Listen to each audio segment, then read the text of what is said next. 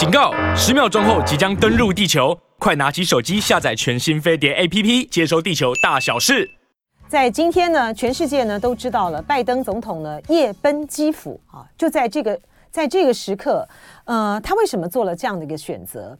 而中国呢，在今天呢发布了安全战略的这个文件，呃，似乎呢在这份安全战略文件里面呢多了很多的，就是。主要的呢是一些立场的这个宣示，这个和呃王毅之前的时候，呃在意大利的时候主动对外宣布说，习近平主席呢会在二月二十四号俄乌战争的时候呢发表一个呃中国对于安全世界安全形势看法，而外界呢有所期待，呃俄罗呃中国可能会对于俄乌战争呢出手啊，提出和平路径图的方案，好像有点落差，但是呢。从各种的迹象显示，这份文件呢只是一个前奏。呃，习近平呢在之后呢可能还会有进一步的动作。是在一个什么样的情境之下做出了这样的一个选择呢？拜登是在呃连任要宣布连任的这样一个强大的内政的动机的促使之下来做出夜访基辅的决定吗？呃，普丁呢在明天呢就要对于俄乌战争一周年呢发表谈话。呃，拜登的行动会不会让？俄乌之间，还有让这个俄罗斯和美国之间的关系更加的紧张和白热化呢？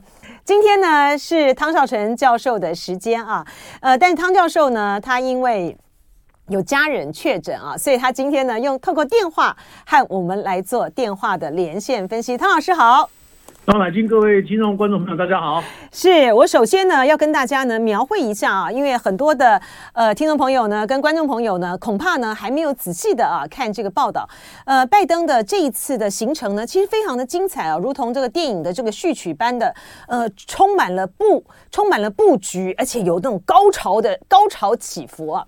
在呃，他突然的去闪电访问基辅之前的时候呢，外界只知道拜登呢要到波兰去访问，而且呢，他们再三的对外讲说，哦，没有没有没有没有没有没有访问基辅的计划。但是呢，就在十七号的时候，呃，拜登和他的国安高级幕僚呢，在白宫的椭圆形办公室呢，做成了要访问基辅的决定。十八号，就在他要去访问基辅的前几个小时。华府的夜空，他和他的夫人呢，照常的去外面用餐，感觉上面呢，似乎是一个西线无战事，一切如常的这样子的一个情境。而就在外界呢，就只是这样看着哦，拜登他要到这个波兰去，然后看他在波兰会有些什么样的对于俄乌战争的这个谈话的时候呢。没过几个用完餐回到白宫休息，没过几个小时，就在十九号美东时间的清晨四点十五分，拜登他搭乘空军一号，在夜色的掩护下，从安德鲁联合基地起飞，跨越了大西洋。飞机上面呢，只有极少数的幕僚和他在一起，而这些幕僚呢，是他的国安苏顾问苏利文，他的副幕僚长迪伦，以及他的私人助理啊，陶马陶马西尼。随行的只有两位记者，一位是《华尔街日报》的文字记者，另外一位呢是美联社的摄影记者。他们两个人呢都被要求要把手机交出来，不准带任何的电子设备。经过了跨越大西洋的飞行之后呢，他们抵达了波兰，就在波兰的边境搭乘了火车，十个小时，晚上，而在清晨的时候，在白天的时候八点钟，他抵达了基辅。他在抵达了基辅之后，和泽伦斯基呢走在基辅的街上，看着被战争所摧残的基辅，看着这场战争呢就将要满一周年。而在这个时候呢，空袭警报响起了。空袭警报响起，但是背后呢，并没有俄罗斯发射飞弹的讯息，因为就在拜登出发的前几个小时，美方告知了俄罗斯，拜登即将要到基辅访问。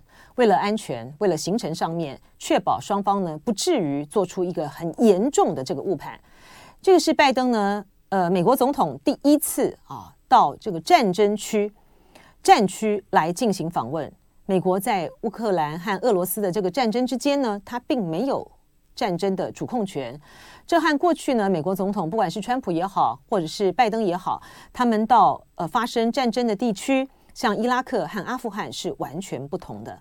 拜登这个行程呢，是冒了极大的风险。而在他闪电的在基辅的五个小时访问的时候，他到了泽伦斯基所住的马林斯基马林斯基宫，在留言簿下留下了“总统先生，我很荣幸再次在基辅受到热欢迎，与热爱自由的乌克兰人民站在一起，展现我们的团结与友谊”啊！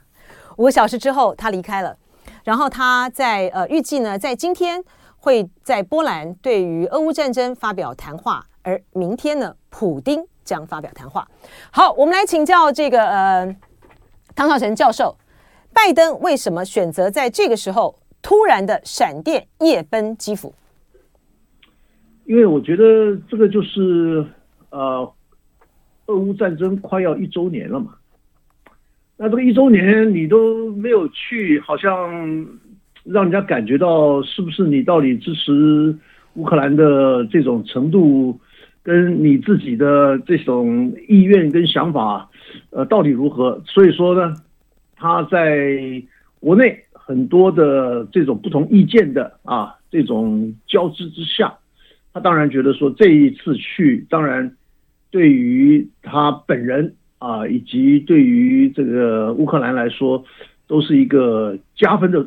效果啊，所以我觉得这个时间点他选的还算是不错的。嗯，啊，意思就是说，现在这个俄乌战争啊，还是看不到尽头啊。意思就是说，到底要打多久啊？大家都啊束手无策，都不晓得要怎么办。那可是呢，美国作为这个西方国家的这个呃领头羊。他当然必须做出一些表率的动作，嗯啊，那尤其是在等一下我们可能会谈到的这个慕尼黑安全会议，安全会议，嗯啊的这这种氛围底下，那拜登刚好啊乘胜追击啊，我倒觉得说他的这一招对于美国跟西方世界来讲，确实是一个漂亮的出击。是这个教授刚才提到，就是。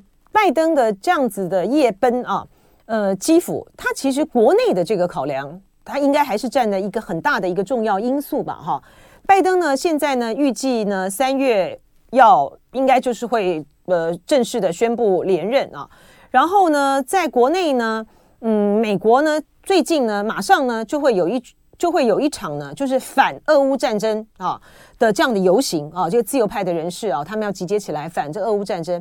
然后共和党里面呢，也有不同的这个呃声音，就是呃，像比如说佛州州长，他就觉得说，你不应该美国的这个支持，就仿佛是给了这个乌克兰一张空白支票，所以有反对的声音在的。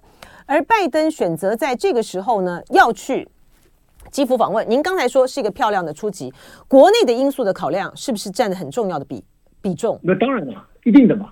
现在就说这个国内各种声音都有了啊，就等于说像一个光谱啊，有从就假设我们从左边看是最支持的，从右边看是最反对的。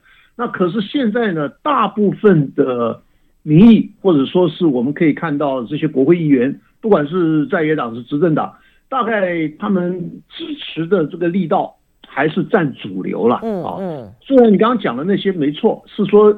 啊，尤其是共和党在野党，他们有一些人觉得说，哎呀，我们自己的钱都不够了，你还拿那么多钱去支持别支持乌克兰，啊，这个是当然也是他们的一些想法。可是我觉得这些声音还算是非主流，而且呢，还声音不是很大啊。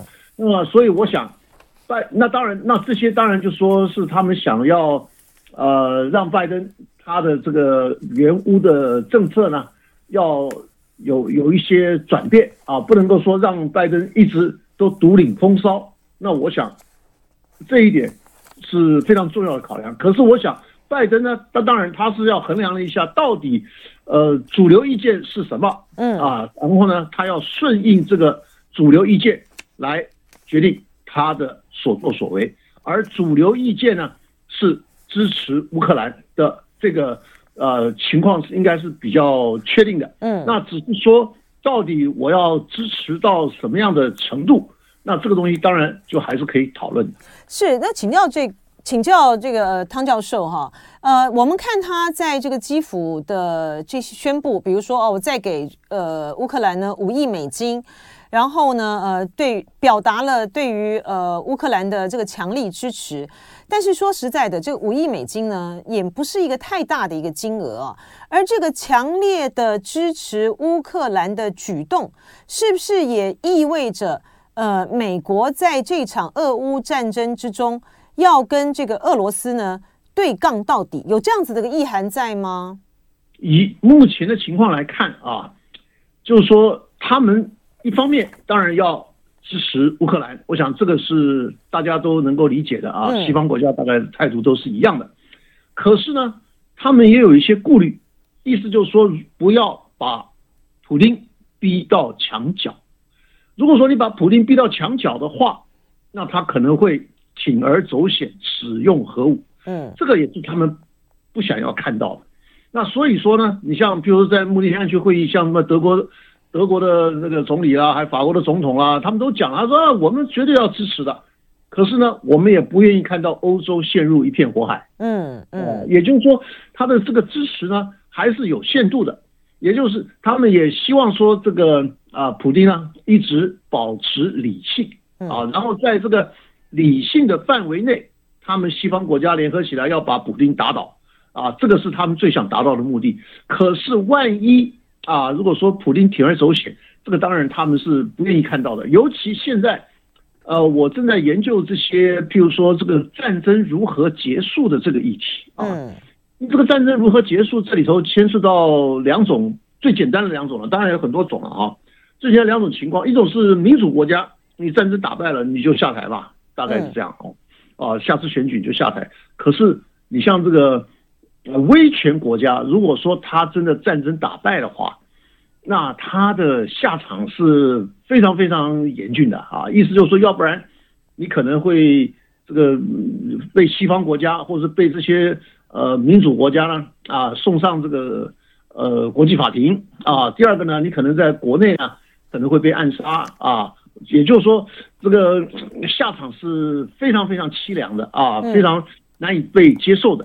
那所以说呢，我刚刚讲到了，就是这些西方国家也看到，当然也了解这一点啊。今天呢，我们透过电话连线，请汤绍成教授为我们分析拜登呢突然闪电的访问基辅。呃，在这个场俄乌战争之中啊，呃，当普丁呢明天也要发表重要谈话的时候呢，拜登的这个举动呢，会不会让呃美国跟俄罗斯之间的关系呢更为的这个紧张啊？那在呃，就美国的这个战略来讲的话，他现在呢是准备支持乌克兰到一个什么样的一个地步？是要全面反攻吗？和平方案还有指望吗？中国会不会出手？在这个档口上面来调停俄乌战争呢？来继续呃，然后也有这个、网友也有提问了哈，呃，李瑞军他说，本来中国想着美国有自己的内部需求，可以给他面子，让他内部做宣传。您讲是气球的事情吧？是不是？他说谁知道呢？美国越来越夸张，这谁受得了？中国决定不再配合美国啊。嗯，好，我们要来请教这个汤教授。汤教授，您刚才就提到说战争结束的方式嘛，对不对？好，然后嗯。那战争结束的方式，我刚刚讲了一个是民主国家，一个是非民主国家啊。那这个这个非民主就当然就所谓的集权，集权呢，我现在讲的是集合的那个集，而不是北极的极啊，那个集权。呃，因为这两个还是有差别的。集权的话，这个我所谓的现在的这个集，这个集合的集的集权，它当然它还有一些这个市场经济。那你另外那个集北极的那个集的集权的话，它就全部都管了啊，就从头从头到尾。啊，市场经济什么都没了，全部都是就是国家管理的啊，像北韩一样，嗯，当然，哎，对，北韩，那你像这个俄罗斯，当然就是属于这个集合的集的这个集权啊。嗯，那这样子的话呢，当然了，那他们因为这个反对派的声音，现在呃，我们呃略有所闻啊，可是呢，还不可能还不至于危害到北呃普丁的他的这个地位啊以及安全。那可是呢？普京是输不起这一场啊，这个俄乌战争的，尤其是以大博小，不是以小博大啊。你那么大，人家那么小，那你还打不赢？嗯，那这个东西对他来讲是很难自圆其说的。那所以说呢，他要走险，铤而走险，不用无所不用其极的这种情况呢，啊，我觉得是存在的。而西方国家也都是啊，心存恐这个戒惧啊，心存戒惧的意思，你像比如说拜登就说了，我不给这个 F 十六啊，那 F 十六的话，就可能说让你一飞飞就飞到这个俄罗斯境内去了，那这样子，那这样的话，那就会。那引起更严重的后果了。所以说，美国在这个提供武器这方面，他们也是有一些考量的啊。那所以这一次呢，这个情况如果说这样持续演变下来了，你说这个俄乌啊，不是美美俄之间的关系恶化，我觉得他已经不叫做恶这个进一步恶化，他已经紧绷了嘛，已经绷在那，你还要怎么恶化呢？嗯，啊，对不对？那你就说你继续进行制裁嘛，嗯，对不对？那你继续的制裁，可能对俄罗斯来讲。也不会有些什么样的这个严重的后果，因为制裁的这些手段大部分都已经使出来了啊。嗯，那所以说呢，那这个东西就等于说双方呃绷得非常紧，那绷得非常紧的这个当儿呢，那你说其他的国家要怎么办呢？那这次我在这个呃慕尼黑安全会议当中得到的一个印象呢是什么呢？是说西方国家由美国所领导的这些西方国家呢，当然他们口径一致啊，全力支持。那可是呢，还是呃有所限度，意思就是说，包括我刚刚讲的这个拜登都说不给 F 十六，意思就是说我们还是要呃考量不要让欧洲陷入火海啊。嗯。那所以在这一点是非常肯定的。可是这一次的会议有一个什么特色呢？有一个特色是说，非西方国家参与的人数暴增。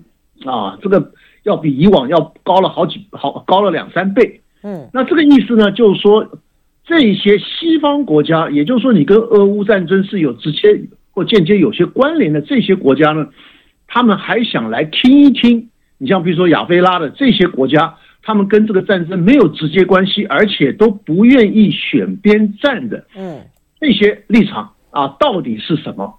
啊，到底是怎么样？是不是还是可以拉得动？还是说啊，反过来啊，这个啊，西方国家呢，还是要跟这些非西方国家、亚非拉的国家呢，哎，看看要用什么样的合作的方式啊，来呃面对这个啊俄乌的这个战争。那这个是一个非常重要的一个特色。第二个特色当然就是王毅啊，那王毅在那边的讲话是非常非常的 直接的，直截了当。嗯啊，当然他讲第一个就说。呃，未来几天他们会提出一个和平方案，嗯啊，就是中国式的俄乌战争的和平方案。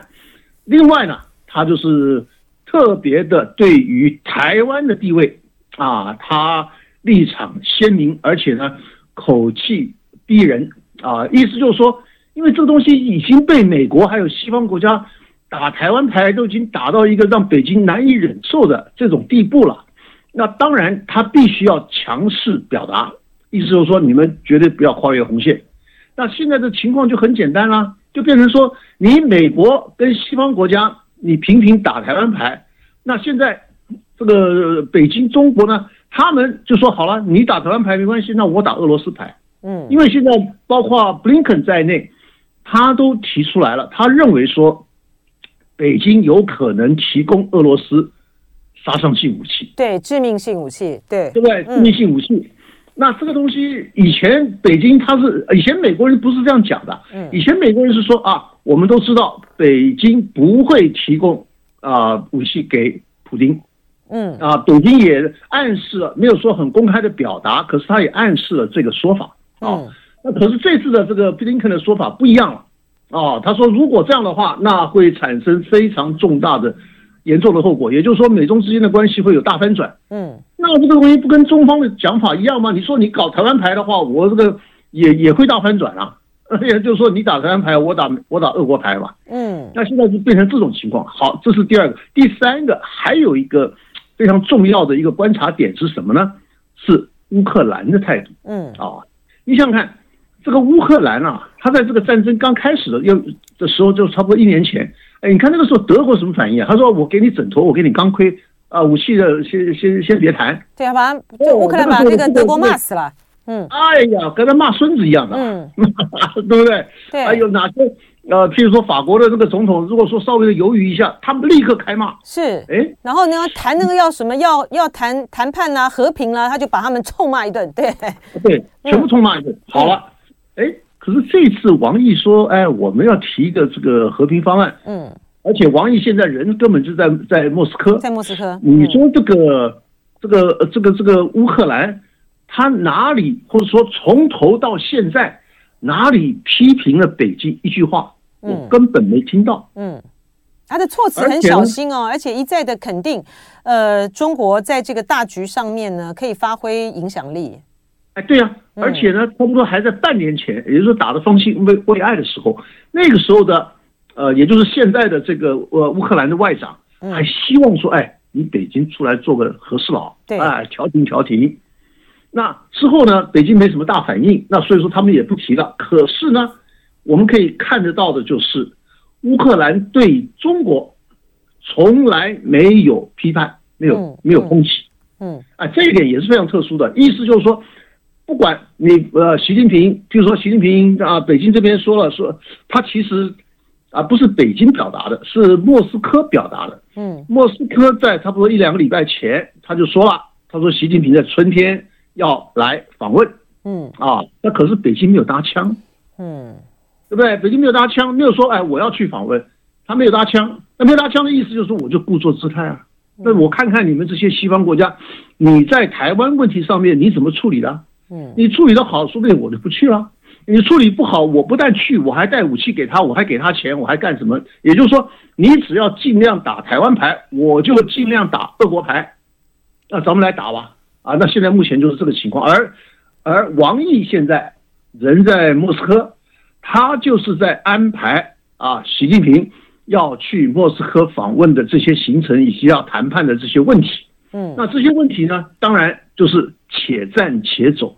那我看看你美国的表现，因为你美国的表现，你现在当然了，你这个气球的事儿，呃，到告不能说是完全结束，可是说大致也也没什么好吵的了。嗯啊，意思是吵还是要吵一下，可是也没有什么大不了的，因为这些气球啊，有些是假的。什么假的呢？就是说他是里头搞不好什么东西都没有，啊，那什么没有呢，我就故意放一个虚假气球上去，然后你用这个一两千万的这个呃飞弹给它打下来，那就四十万美金呢，嗯，啊，对不对？一两千万台币啊，嗯嗯，对不对？好了，那你就继续打嘛。那你打的话，那你搞不好你到时候你就消耗很大的。那我那边只是搞不好一两万块的这个气球而已嘛，啊，空空的，那 那就用这招嘛。那这个当然老美。会觉得他们也是有些苦恼，这个也就是什么呢？我们用更形象的方法来看的话，就是太极拳来对付西洋拳。嗯嗯，哎，你们老老美还有西西方国家，你把这个军舰啊都开到我家门口了，可是我不会把我的军舰开到你家门口。可是呢，哎，我就用这个气球的方法，哎，给你来点一个穴啊，点你一下，因为我一直感觉到呢。虽然北京说，哎呀，这个是，呃，这个是误入啊，就是这个呃不小心呃风吹过去的，嗯嗯，可是我觉得这些根本就是说辞，其实他们就是故意的，嗯，意思就是说，哎，你现在从川普开始一直追着我打，尤其又打台湾牌了，又是什么呃贸易战啊，又是什么战，好了，哎，北京这里都没有还手啊，嗯，它都是属于手势。对不对？就是你是攻势，你是主动，然后我是守势，我是被动。而这个气球呢，我倒觉得说他就开始主动了。嗯，他说我已经不要再忍了，因为我听北京那些人讲美国的话，我听得我都耳朵生茧了。为什么？他说你不要讲一套做一套，你不要挖空一中原则，这不要讲了几十遍了。嗯，可老美还照做啊。嗯，那你说你要照做的话，那我怎么给你警告呢？我不能把我的飞机、我的船舰，我都开到你家门口啊！那这个东西就事情就闹大了，对不对？哎，那我就来一个气球，哎，我觉得这是一个妙招，你知道吧？那意思就是说，用这种方式，我来点你一下，让你感觉到必须适可而止，而再看看你下一步，你对台湾问题，你有一些什么样的啊这种等于说是妥协啊，或者说是有一点收敛。那这样的话，那就可能产生一点良性的互动，否则的话，那就继续的恶性互动。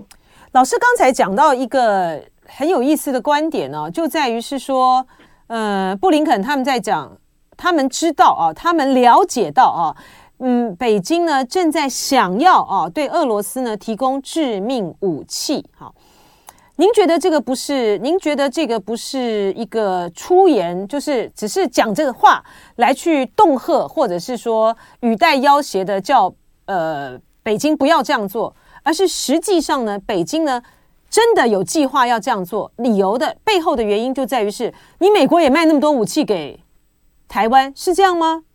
当然了，他说以这个东西作为一种交换的筹码，就是你美国如果呃知所节制的话，我北京呢也不会做出超过超过的举动，是这个意思吗？对啊，对啊，因为你要这样想嘛，国与国之间啊都是在博弈，那博弈呢就像我们打梭哈打那个扑克扑克牌一样的嘛，就是我也出招，你也出招。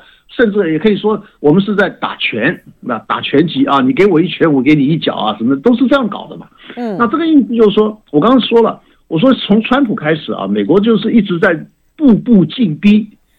那可是你中方这边，你是只能够不能说你是节节败退，可是呢，你都没有一个很好的应对方式。所以应对方式呢，就是说你打我一拳，我要还你一脚啊。可他他的这种还，就是说还手的这种方式啊。是非常属于太极拳的这种方式。可是我请教，嗯，是，比如说你来硬的，我来软的，嗯，啊，你来强的，我来弱的。可是我这个弱还不见得一定是很弱。那所以说现在的这个气球的这个方式，我倒觉得说，呃，这个这这招是非常高明的啊，软招，意思让你全国呃搞得上上下下都不安啊，然后不给你警告，那你心里有数。可是我也不讲清楚，哎，我说这是误误会。那你自己心里有数了嘛？那现在就说好了，那你要继续来的话，你譬如说你的这个众议院议长你要不要来啊？你现在的这个国防部的什么助理部长已经已经在台北了，嗯嗯，哦，你要像还有呢，你像这个蔡英文要不要去美国啊？像这些事儿，这个都是迫在眉睫的了，这随时可能发生的。可是，那你这样的话，那你北京你怎么你怎么反应，对不对？那这个就给他一个。很大的刺激。好了，那现在他就把这个俄罗斯的这个菩萨搬出来了。他说：“如果说你再继续打台湾牌，那我就跟你没完没了，我就打俄罗斯牌。那我们来继续变吧。”可是，如果呃北京真的出售所谓的致命性武器给俄罗斯的话，这个这个符合中国利益吗？他就是摆明着跟跟这个。欧洲啊，什么这些为敌了？不是，现在是这样啊，就是说，当然他出售武器，他也是非常的低调啊，嗯、就是可能还要转一个手啊。你比如说，我把这个东西我卖给卖给呃这个朝鲜啊，卖给北韩，然后从北韩那边弄过去，或者说我从这个伊朗那边弄过去，反正我就是我还不至于说大剌剌的啊，公开的啊，大举的说啊，我就把这些武器卖给你。嗯，哦，所以说现在呢，就是美国的这个情报单位呢，他就找到了一些蛛丝马迹，他是觉得说，哎，怎么这些国家好像都在动啊？嗯，因为你像这个伊朗，伊朗本来就是美国死敌嘛，嗯，而伊朗那个那个总统才上个礼拜访问北京嘛，而这个习近平就给他高规格接待嘛，因为伊朗跟美国根本就是。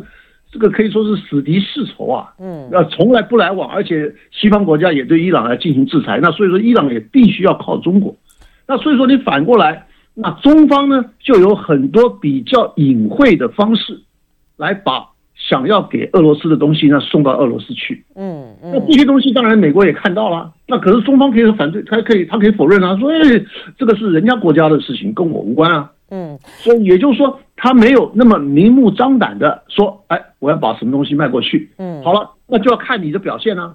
那你现在你对台湾问题你要怎么处理啊？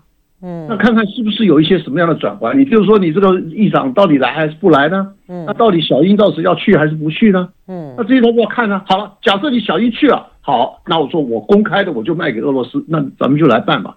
哎，老师，那这样就那就大家就等于说就摊牌了嘛。嗯，他这个形势的这个变化呢，是因为这个气球事件呢，其实产生了一个很重重大的转折。原本就是说，如果没有这个气球呃事件的话，布林肯呢在二月五号、六号到这个中方去访问啊，谈台湾问题很重要的有一个呢是俄乌战争的这个问题，可能呢后面的这个思路，后面的这个呃。套路呢就会理得比较顺啊。但现在呢，因为这个气球事件的这个影响，使得大家呢在这一页的这个争执上面呢还没有过去的情形之下。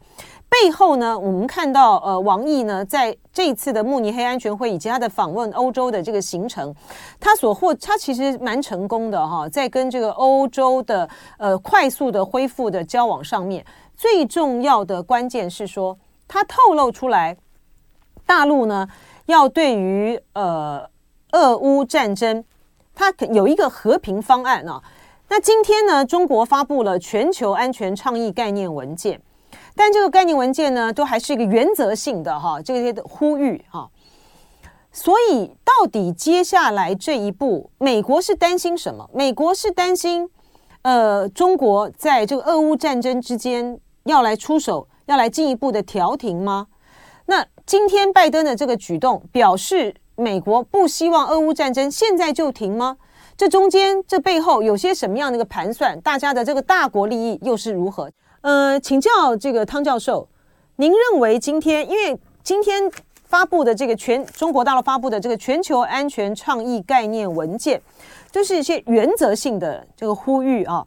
那它里面呢，呃，谈到的的几个的重点啊，像包括说要透过谈判啊来解决现在俄乌之间的呃争议。哈，哎，我有我有整理出来这。我有整理出来几个重重点啊，第一个就是说，坚坚持透过对话协商，以和平方式解决国家间的呃分歧和争端，战争和制裁不是解决争端根本之道，对话协商才是化解分歧的有效途径啊。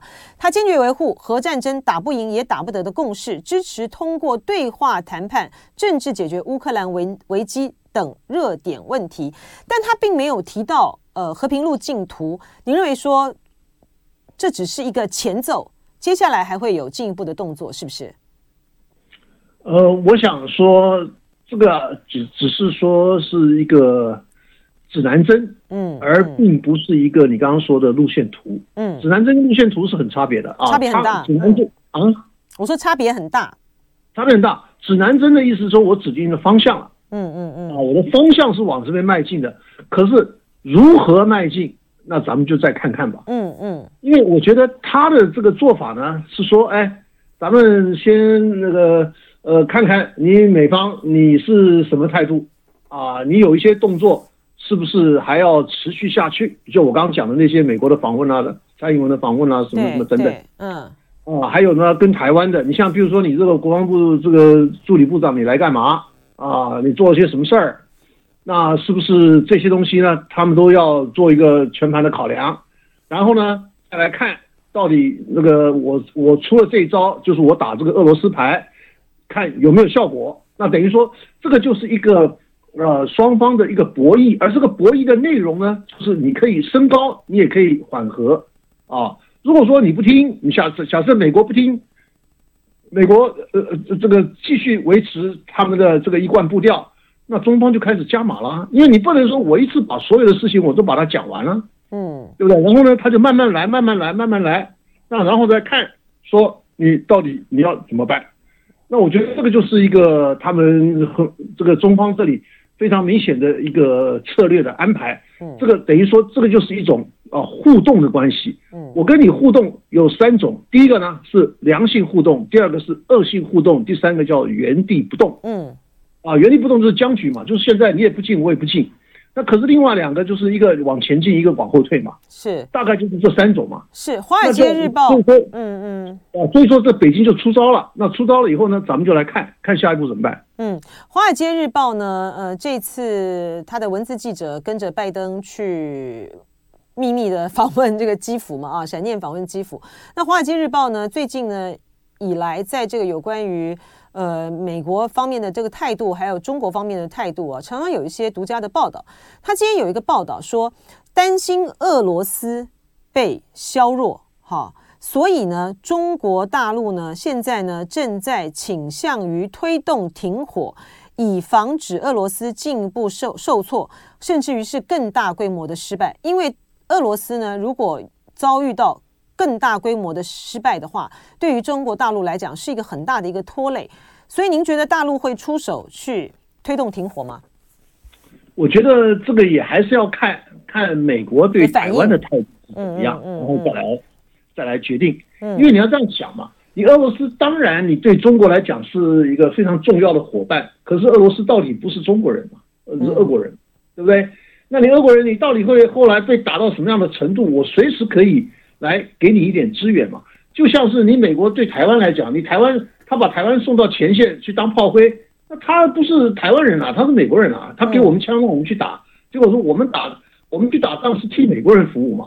那现在反过来，你说俄罗斯去打仗是不是也跟中国的这个关联性很强？当然啦，那一定的嘛，因为你两个是好朋友嘛。嗯，万一我的好朋友受伤很重，到时候我还要花很大的力气来帮他养伤，哎，这个东西对他来讲，对中中方来讲也是一个负担嘛。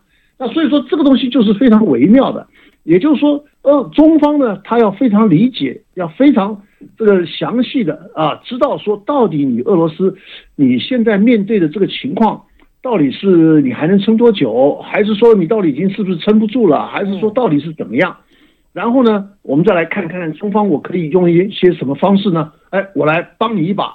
他当然不希望俄罗斯被打败啊，我想这一点是很清楚的。那所以说呢，为了不让他打败，或者说他已经可能啊败相毕露的时候呢，那当然，中方就杀出来说：“哎，我来帮你一把，我来把这个这个呃调停的事儿呢，把它接下来办。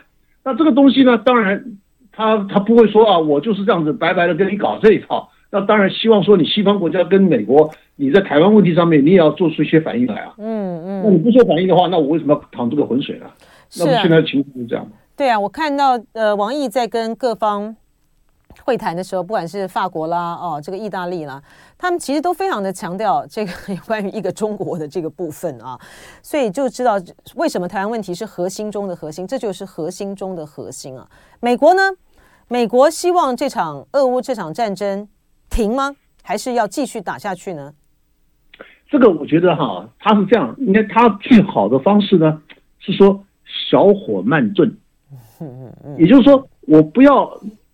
大力刺激俄国普京，可是呢，我一点一点的用凌迟的方式呢，哎，把你拖垮。嗯，这个是他们最希望达到的目的。嗯，最终当然是要把你打败，把你拖垮。嗯，可是呢，在手段上呢，又不能太激烈。嗯，啊，这点我觉得这个美国跟西欧国家他们大概都已经有这种共识了，因为。如果说你逼着把普丁逼到墙角，那这个东西这个情况就很难办了，不好办啊！怕这个普丁起铤而走险用用核子武器。那现在呢，中方提出来了，他说他反对啊用核子武器。这个东西当然是这是一个这个口惠啊，就是这个这个 lip service。当然这一点他是觉得说，哎，你看啊，我们还是站在这个啊西方的啊这个角度，希望普京呢啊能够稍安勿躁啊，你不要铤而走险啊。我觉得这一点呢。这个对西方国家来讲，这个是非常受用的。而这一点，也是在这个德国总理在二十大之后第一个西方领袖到北京去访问的时候，那个时候习近平就已经提出来了。对。而哦，这个让这个当时的这个呃这个德国总理这个舒尔茨呢，嗯、他这个啊、呃、非常高兴，他觉得你看我获得了这个北京在这一方面的承诺啊，他觉得说这是他的一个外交的大胜利。嗯。那这一点呢，我倒觉得说。这个北京也是非常高明的，意思就是说我也不能够说完全把你西方国家了啊撇在一边，然后我去支持支持这个俄罗斯。那所以他在这个方面，他用这种方式呢，可以说是啊这个非常非常有智慧的，让西方国家也对北京呢有些期待。